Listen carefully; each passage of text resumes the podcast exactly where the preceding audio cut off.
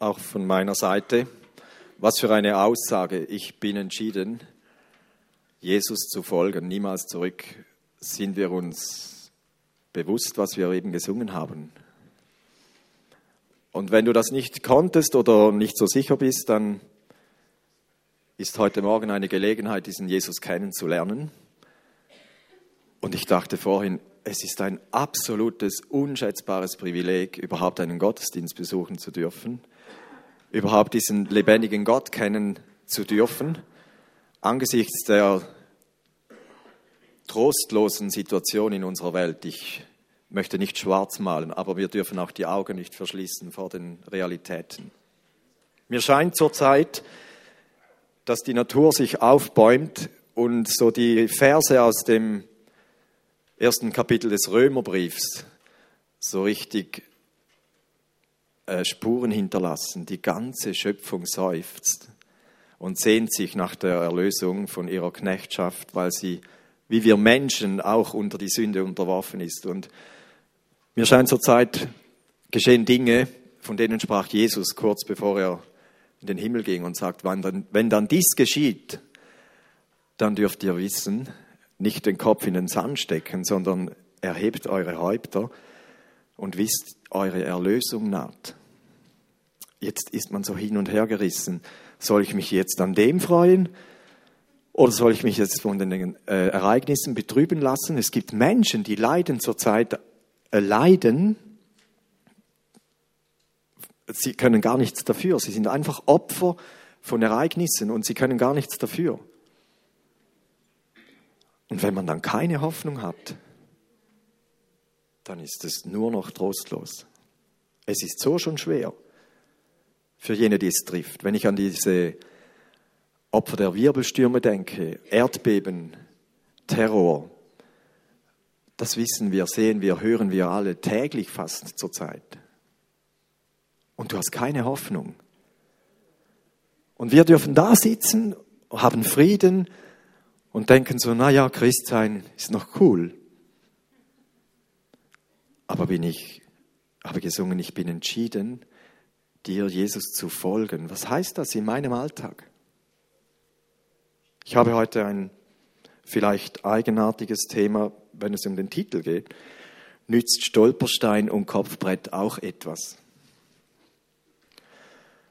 Und vorher sagen wir, Jesus, dich kann nichts aufhalten. Im Gegensatz zu mir, mich kann schon ein, Stolp, ein Stein zum Stolpern bringen und ich bin aufgehalten. Beziehungsweise ich bin vielleicht sogar umgefallen.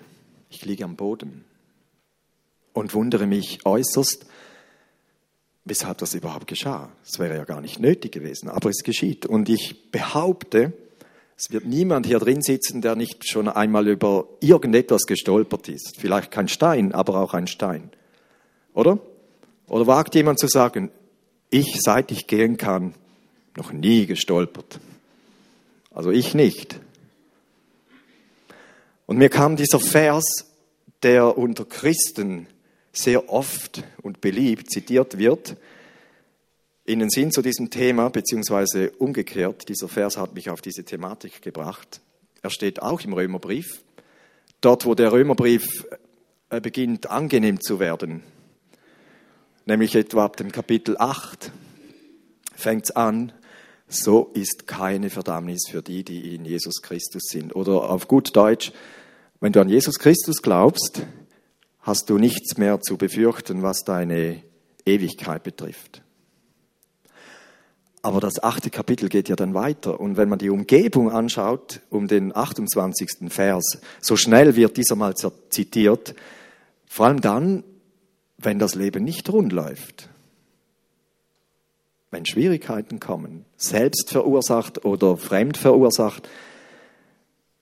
Ich glaube, in erster Linie meint der Schreiber, der fremd verursachte Umstand soll mir Mut geben, an dieser Situation nicht zu verzweifeln, sondern sogar etwas Gutes dem abgewinnen zu können. Ich lese aus der neuen Leben-Übersetzung, dort wird er so wiedergegeben. Wir wissen, Paulus mit seinen Gefährten schreibt, dass für die, die Gott lieben und nach seinem Willen zu ihm gehören, alles zum Guten dient. Musste er unbedingt das Wörtchen alles auch noch aufschreiben? Hätte es nicht gedacht, gereicht, wenn er gesagt hätte, dass das meiste oder vieles oder mindestens das Angenehme zum Guten führt. Nein, er sagt alles. Und wie angetönt, er spricht vor allem davon, wenn es als Nachfolger Christi im Leben schwierig kann werden aufgrund von Umständen, die ich mitunter gar nicht beeinflussen kann. Und ich möchte es heute auf eine ganz niedrige Schwelle herunterbrechen und sagen, auch Dinge, die ich selber beeinflussen kann und sie sind negativ, sie geschehen in meinem Leben, wie zum Beispiel über einen Stein stolpern,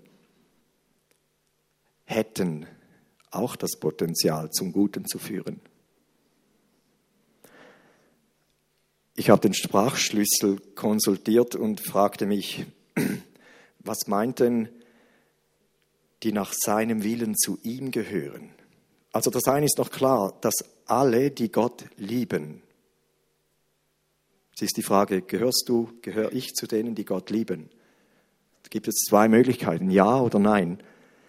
Im Falle ja, gilt auch der Rest für mich. Im Falle von nein lade ich dich heute Morgen ein, das zu ändern. Es ist ein Angebot, wir sind schon in den Liedern darauf angesprochen worden, diesen Gott in unser Herz hineinzulassen. Weil Gott liebt uns schon eh und je. Es liegt jetzt an mir, dies zu erwidern. Aber für uns, die wir sagen, ich liebe Gott und nach seinem Willen zu ihm gehören, da steht im Sprachschlüssel das Wort Prothesis. Das kommt uns vielleicht sogar irgendwie bekannt vor. Prothese kennen wir, oder? Prothesis. Und Prothesis ist gleich zu verstehen mit Vorsatz. Aber der Sprachschlüssel sagt, in diesem Zusammenhang ist der Vers nicht wörtlich gemeint, sondern es ist ein Synonym und meint eigentlich alle die, die von Gott durch Gnade geliebt sind. Und dann trifft es uns plötzlich alle. Da gibt es nicht mehr zwei Kategorien, weil Gott liebt alle Menschen. Egal, ob ich das beantworte oder nicht. Und der zweite, was heißt denn alles zum Guten? Was meint denn gut? Ja, gut, gut ist gut, aber was, was heißt das ganz praktisch? Dem liegt das Wort Agathos zugrunde und meint tüchtig, macht tüchtig, ist brauchbar im Leben. Also ist, ist, finde ich, noch mehr als gut, ist noch umschrieben. Und jetzt merke ich, selbst die kleinen Herausforderungen des Lebens haben einen tieferen Sinn. Ich habe zwei, sind eigentlich äh, Redewendungen, die wir in unserem Wortschatz kennen. Wir reden von Stolpersteinen, meinen das in der Regel nicht wörtlich, sondern sinnbildlich. Und wir reden auch davon, dass manchmal ein Mensch ein Brett vor dem Kopf haben kann. Das meinen wir auch nicht wörtlich, sondern sinnbildlich. Und diese zwei Elemente, die müssen doch auch noch zu Besserem verwendet werden können als zum Stolpern und zum Nichtsehen. Seid ihr dafür offen? So, ich mache mal ein Beispiel. Ich habe noch Steine mitgenommen, ich habe auch Brett mitgenommen.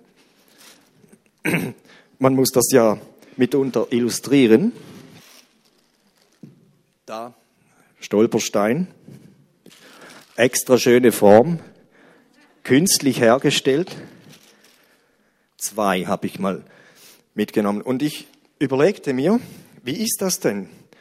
Gott und ich und die Steine, die auf meinem Lebensweg liegen. Ich rede jetzt bildhaft, beziehungsweise auch sinnbildlich. Ich glaube nicht, dass Gott uns ab und zu so, wenn ich gerade mal nicht aufpasse, schnell einen Stein vor den Fuß legt und sagt, oh, jetzt will ich mal sehen, ob der den sieht. Und er freut sich schon, wenn er dann der Länge nach da liegt. Also ich meine, der, der da drüber stolpert. Das glaube ich nicht. So ist Gott nicht. Das würden wir Menschen vielleicht machen. Oder einige wenigstens. Ich habe das mal ausprobiert. Nicht mit Steinen, als ich mich vorbereitete, kam mir eine Situation in Sinn, die liegt Jahre zurück. Da war ein Junger, ein Jüngling, äh, deren Eltern vielleicht heute da sitzen. Ja, sie sitzen da. Und wir waren irgendwo unterwegs am Wandern. Eine Gruppe von jüngeren Menschen. Ich war eher schon etwas älter, hätte eigentlich schon, ja, hätte eigentlich schon sollen, aber ich hatte nicht.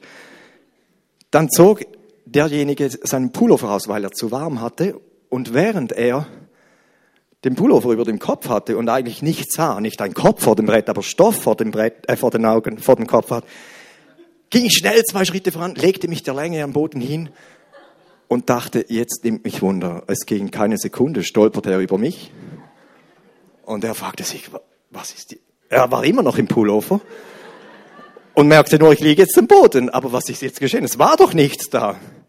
Doch, ich war da. Nicht nachmachen. Das war auch etwas fies. Aber lustig. Aber so ist Gott nicht. So ist Gott nicht. Er legt uns nicht unbemerkt schnell noch ein paar Steine hin. Aber ich glaube auch nicht, dass er sie einfach wegräumt. Geh mal lauf mal auf den Sentis und geh von der Idee aus, es wird mir kein Stein im Weg liegen. Das gibt es nicht. Es sind nicht alle Straßen geteert. Und selbst wenn sie geteert sind, ich war auch schon fähig, über meine eigenen Füße zu stolpern. Da war nicht mal ein Stein. Gott legt keine Steine dir in den Weg, aber er räumt sie auch nicht einfach weg. Und ich denke auch, wenn wir Kinder großziehen, es ist keine gute Idee als Eltern, alle Steine, die da auf dem Weg des Kindes liegen, aus dem Weg zu räumen. Es wird der Tag kommen, da wird sie niemand mehr wegräumen. Und der kleine Kerl hat nie gelernt, seine Augen offen zu halten.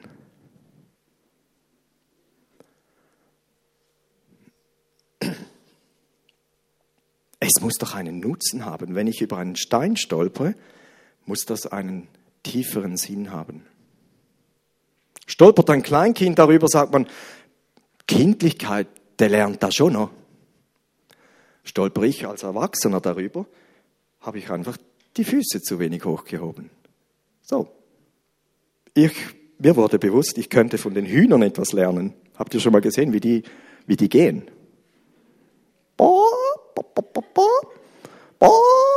So hoch. Es ist gar kein Stein im Weg, aber sie heben den Fuß so hoch. So. Aber es ist anstrengend. So geht man ja nicht, wenn nichts im Weg ist. So geht man ja nicht.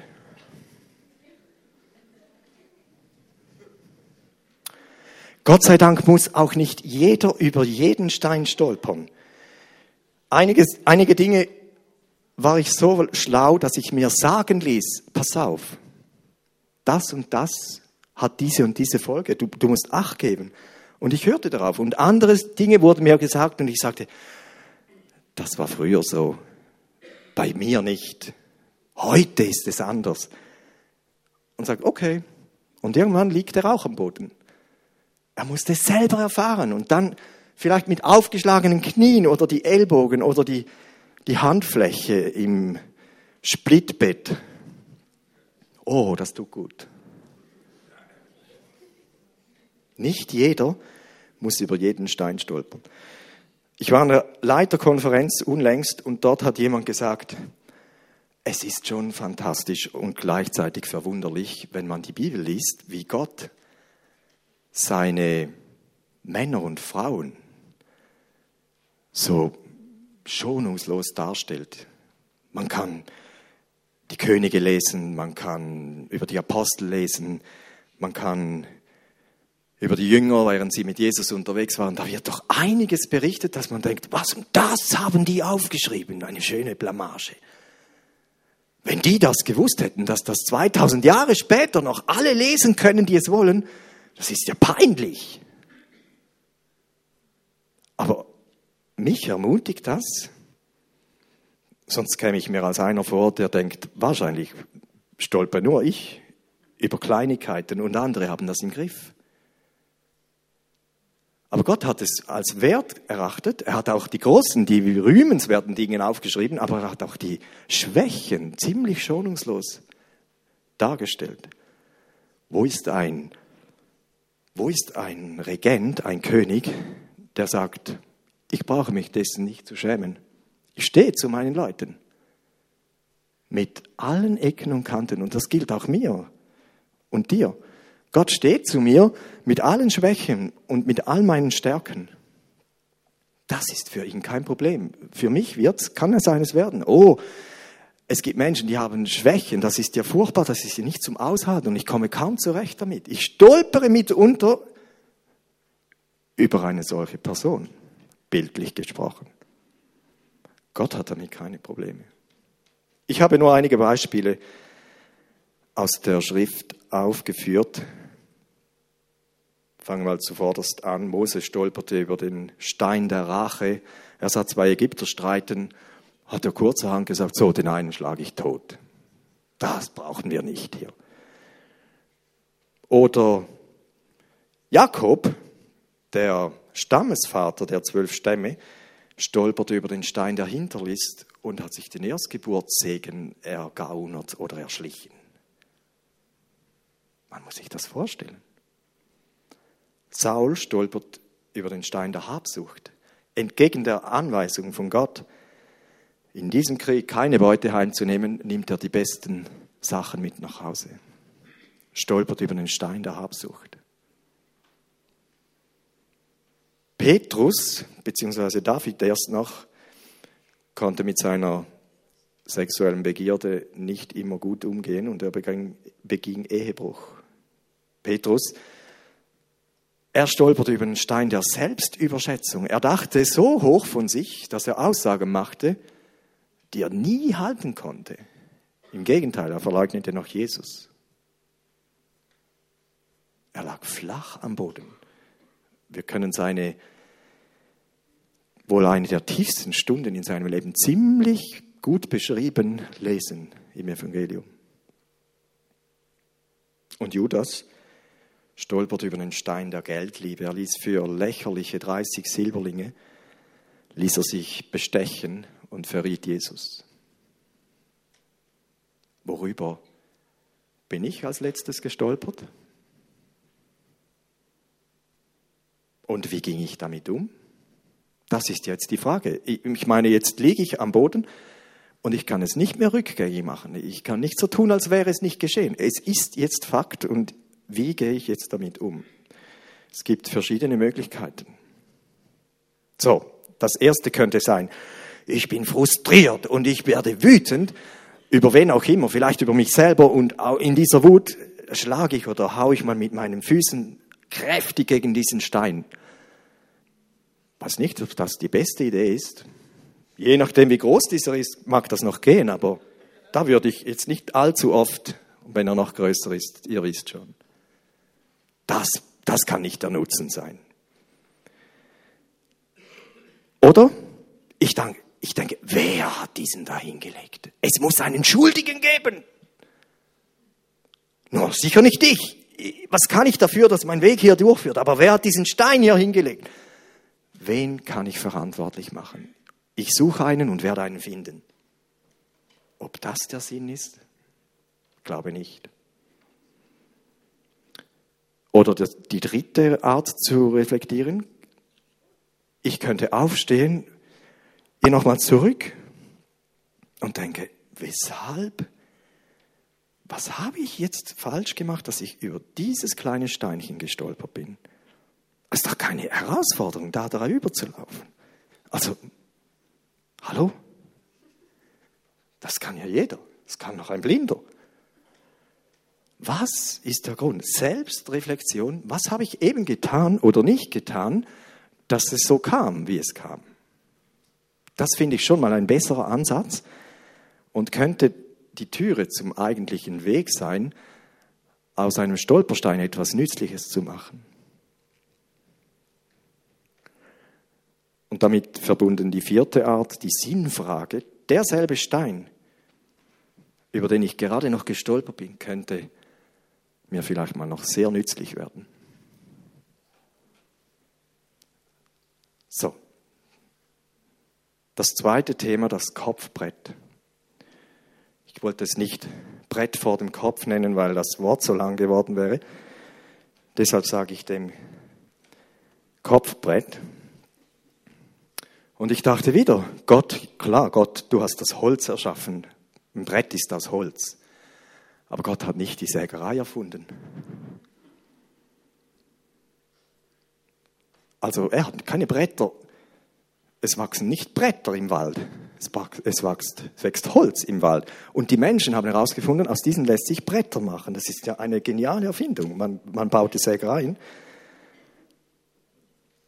Aber das kann mir zum Verhängnis werden. Und bild, äh, sinnbildlich gesprochen sagt man ja, manchmal hat man ein Brett vor dem Kopf, also etwas so. Und irgendwann hast du dann diese Struktur auch gesehen. Oder irgendwann siehst du nur noch diese Struktur und eben das andere nicht. Und dann fiel mir auf, wer ein Brett vor dem Kopf hat, ist nicht selten temporär sogar auch holzköpfig.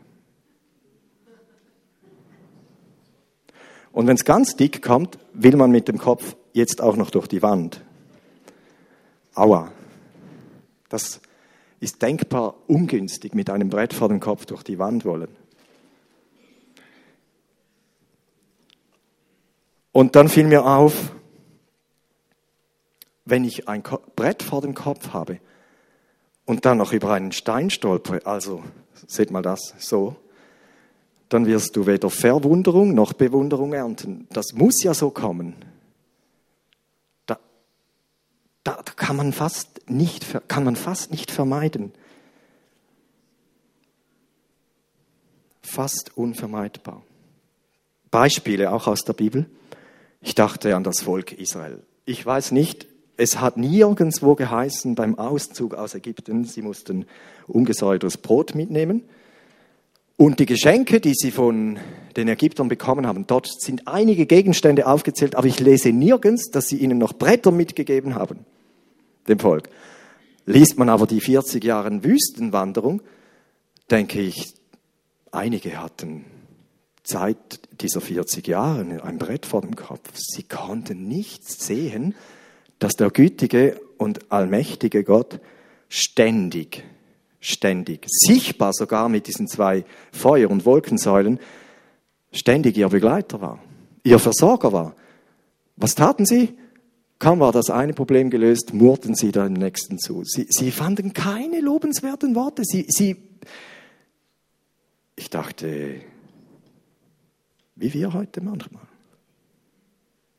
Wir sind irgendwo auch so tief israelisch und vielleicht bei uns grünt es zwar, aber manchmal ist es wie auch in dieser Wüstenwanderung. Gott mein Gott, was machst du eigentlich in meinem Leben? Wo bist du eigentlich? Und so, als hätte ich ein Brett vor dem Kopf. Ich kann nur diese Struktur sehen. Würde ich mir jetzt wünschen, der Wurm hätte schon einige Löcher gefressen, dann könnte ich wenigstens durch dieses kleine Loch gucken, aber nicht mal das.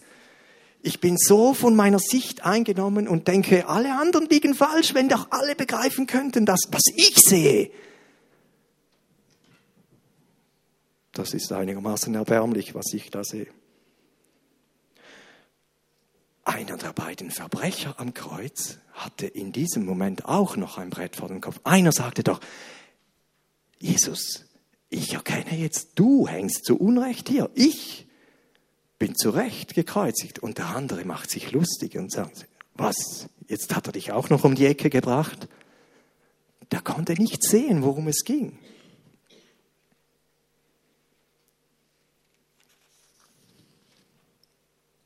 Die Pharisäer, Jesus hat kein Blatt vor den Mund genommen, wenn er mit ihnen sprach.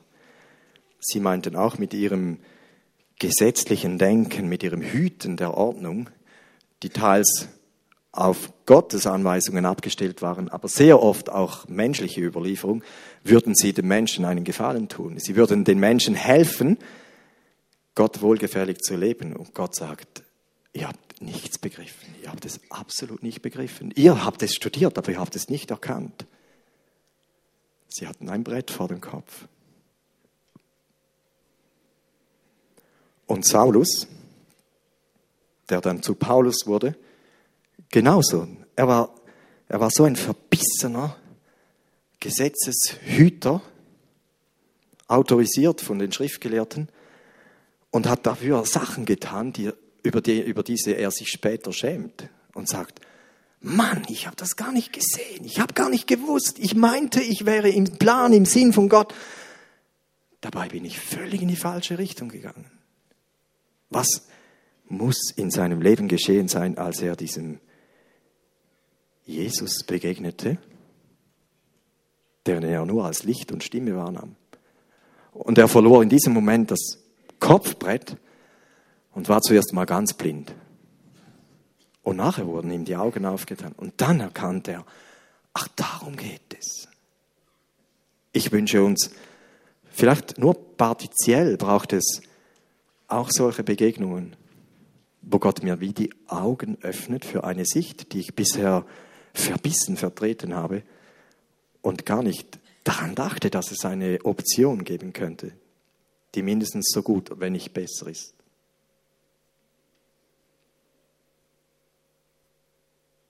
Und wieder die Frage, was mache ich mit einem Brett, das vom Kopf endlich gefallen ist?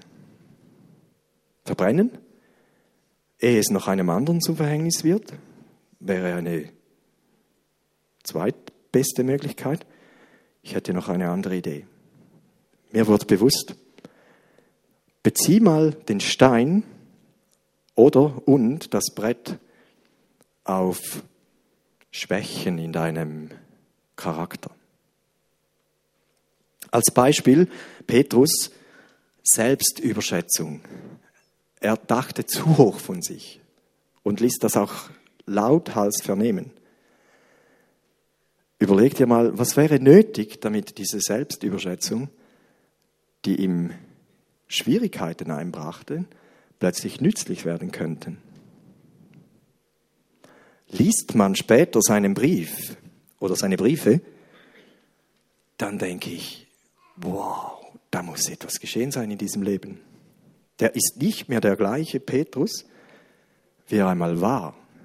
Ich glaube, er ist einer, der nicht nur davon redete, ich bin bereit, mit dir zu sterben, das waren noch seine Worte vor der Kreuzigung von Jesus. Und dann versagte er kärglich aber am Ende seines Lebens war er nahe an dieser Aussage. Er war bereit, für seinen Glauben an seinen Jesus zu sterben. Da ist etwas geschehen in seinem Innern, das ihn von seiner Selbstüberschätzung zu einem ganz irgendwo demütigen und auch leidensbereiten Menschen gemacht hat. Und jetzt nimm diesen Stein, nimm dieses Brett und bau dir eine Brücke oder ein Sprungbrett. Dafür bräuchte ich jetzt noch etwas mehr steiniges Gegengewicht. Bau dir ein Sprungbrett und du wirst lernen in der Zukunft mit den gleichen Elementen, aber in einer veränderten Art und Weise, Herausforderungen des Lebens zu meistern, von denen du vorher keine Ahnung bzw. keine Chance hattest. Das ist jetzt ein kleiner Graben, der da zu überspringen ist. Den könnte man auch so überspringen, ich weiß. Aber stell dir vor, der ist viel länger.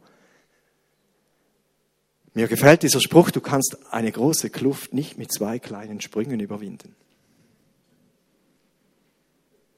Und Gott, ich glaube, Gott möchte uns helfen, mit diesen Stolpersteinen und unseren Kopfbrettern etwas Nützliches herzustellen damit ich in der nächsten Situation vielleicht immer noch versage, ja, aber besser versage. Jeder weiß selber, wo er im Moment gerade steht, was seine Steine sind. Es gibt vermutlich klassische Stolpersteine in unserem Leben. Immer wieder die gleiche Geschichte. Immer wieder, ah, die sind nicht einfach um uns zu plagen. Gott hätte, Gott hat eine Absicht mit diesem und wird sie nicht aus dem Weg räumen. Wenn ich gelernt habe, dies zu entdecken und mir zu überlegen, was muss ich tun, damit sie mir hilfreich werden, dann beginnt das da drinnen. Und niemals bei denen außerhalb von mir. Ich las einen Spruch, der hieß etwa so, ich dachte, ich wollte die Welt verändern, bis ich merkte, ich verändere die Welt, indem ich mich verändere. Keine Neuigkeit, aber Hand aufs Herz, wenn ich dann am Boden liege, weil ich gestolpert bin, muss ich mich enorm wehren gegen den Gedanken, wer war das? Ich? Ich meine natürlich nicht, wer ist, wer ist gestolpert, aber das ist eigentlich Fakt. Ich bin gestolpert. Wer den Stein dort hingelegt hat, wird mein Stolper nicht rückgängig machen. Ich muss lernen, die Augen offen zu halten und aus diesen Stolpersteinen etwas Nützliches zu machen. So, auf meine Frage zurück, beziehungsweise zwei, zwei Beispiele eben aus den erwähnten gestolperten Menschen, Helden habe ich sie auch genannt, von Mose, der da rachsüchtig war und kurzerhand einen Ägypter erschlug, sagt die Bibel, er wäre der demütigste Mensch geworden, den es je auf Erden gab. Also du hast höchstens den zweiten Platz zu belegen. Es, er wäre der demütigste Mensch, den es je gab. Aus dem rachsüchtigen Mose wurde der demütigste Mensch. Was der sich alles gefallen lassen musste als Führer in dieser Wüste von diesem Millionenvolk, das geht in keine Kuhhaut hätte, der wäre, wenn er nicht gelernt hätte an den Schwierigkeiten, an den Herausforderungen, an seinen Steinen, die auf seinem Weg lagen, das zu nutzen und seine innere Haltung zu verändern, ich glaube, der hätte es nicht, der hätte ein Burnout erlitten. Der hätte es nicht geschafft. 40 Jahre, stell dir vor, 40 Jahre. Oder ich habe es schon erwähnt, der überzogene Petrus, von sich selber so überzogene Petrus wird zum leidenswilligen Diener Christi. Wenn man seinen Brief liest, ich werde am Schluss noch einige Verse aus seinem Brief lesen, da hört man einen ganz anderen Petrus reden als noch im Evangelium. Und die Geschichte sagt, das ist nicht in der Bibel, in der Bibel belegt, aber in der Kirchengeschichte steht geschrieben, dass Petrus gekreuzigt wurde wie Jesus? Äh, schlimmer noch, wenn das schlimmer ist. Schlimm jedenfalls mit dem Kopf gegen unten. Ich weiß nicht, was das ganz genau zu bedeuten hatte, aber er erlitt den Tod am Kreuz. Man bedenke dies. Ist mir bewusst, ich kenne deine Herausforderungen nicht, was gerade jetzt in deinem Leben an Steinen oder Steinchen oder Felsbrocken auf dem Weg liegt. Und ich möchte keine Situation kleinreden oder verniedlichen, die dich hart treffen können. Wenn Leid ins Leben kommt, wenn jemand stirbt, der doch gar nicht hätte sterben sollen zu diesem Zeitpunkt. Wenn Krankheit kommt. Gott, wozu das? Es ist dennoch ein Unterschied zu wissen, alle Dinge dienen denen, die Gott lieben und nach seinem Willen berufen sind oder von ihm durch Gnade geliebt sind, dienen ihm zum Guten. Und ich würde nie behaupten, man muss einfach diesen Vers lesen und dann macht das Klick und dann sagst du, ach ja, natürlich, ja klar. Was ist das? macht etwas mit einem Menschen. Aber welch ein Unterschied, wenn ich weiß, Gott, du hast ja diesen Stein gesehen, du weißt ganz genau, was damit soll bezweckt werden. Und wenn es nur in Anführungszeichen darum geht, dass ich mit meinem Leben deinem Namen Ehre mache, dann möchte ich willig diesen Weg gehen. Und wenn du am Boden liegst, wenn ich am Boden liege, ist derselbe Gott,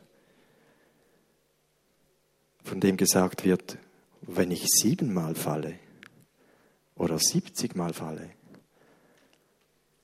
Gott wird mir immer wieder aufhelfen. Er wird nicht nach dem zehnten Stein sagen, zehn Steine habe ich dir hingelegt, über alle zehn bist du gestolpert, du bist ein hoffnungsloser Fall. Das ist nicht Gott. Er möchte uns helfen. Ich wünsche mir, zuerst für mich, dass ich lerne und begreife, einem Gott zu vertrauen, der uns nicht Steine in den Weg legt, aber auch nicht aus dem Weg räumt, weil er möchte, dass ich vorwärts komme, dass mein Bild mehr und mehr in sein Bild verändert wird. Und dazu braucht es Steine. Wenn es immer glatt geht, alles geteert, wo liegt da die Herausforderung? Das kann jeder. Aber geh einen steinigen Weg und am Abend darfst du sagen, danke Gott, ich musste meinen Fuß nicht anschlagen oder mir nicht wehtun. Ich habe gelernt, mit diesen Hindernissen umzugehen. Und apropos Bretter, braucht euch die für etwas anderes. Baut eine Brücke, baut euch ein Sprungbrett und merkt, dank dem bin ich fähig, über Dinge zu, hinwegzukommen, an denen ich früher gescheitert bin. Und dann macht das plötzlich Sinn. Und sonst könnte man ja noch eine Hütte bauen, es anders nutzen. Ich denke, dass wir eine Zeit uns nehmen können, wo wir über Stein und Holz nachdenken und über Sinn und Zweck von dem und uns verinnerlichen, alle Dinge, alle dienen dazu, dass es für uns und somit auch für andere tüchtig oder brauchbarer wird. Gott möchte mich tüchtig machen im Glauben. Ein Wort, ich merkte, das kennen wir nicht mehr so gut, oder? Tüchtig ist, verschwindet allmählich etwas aus unserem Wortschatz, aber ein absolut, eine absolut erstrebenswerte Eigenschaft, tüchtig. Du darfst ob du stehst oder am Boden liegst, diesem Gott deine Anliegen sagen. Und auch bekennen, ich habe Mühe mit diesen Steinen, die auf dem Weg liegen. Bitte hilf mir. Bitte reiß dieses Brett von meinem Kopf, damit ich andere Sichtweisen erhalten könnte.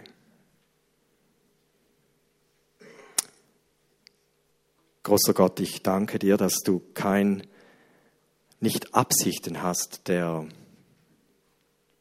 Quälerei. Du schikanierst uns nicht als deine Kinder. Die Herausforderungen des Lebens, das, was uns nicht bekommt, was, uns, was wir uns nicht wünschten, hat das Ziel, damit wir daran stark werden, dass es zum Guten führt. Und ich bitte für alle jene Situationen, die jetzt hier in diesem Raum im Leben von Menschen präsent sind, dass du in deiner Dimension auf diese Dinge sehen lässt. Bitte bewahre mich vor Suchen von Schuldigen oder gar vor Verurteilen von potenziellen. Ich weiß, dass du ganz individuell antwortest. Und weil du uns so liebst, uns auch bei der Hand nimmst und sagst, ich helfe dir.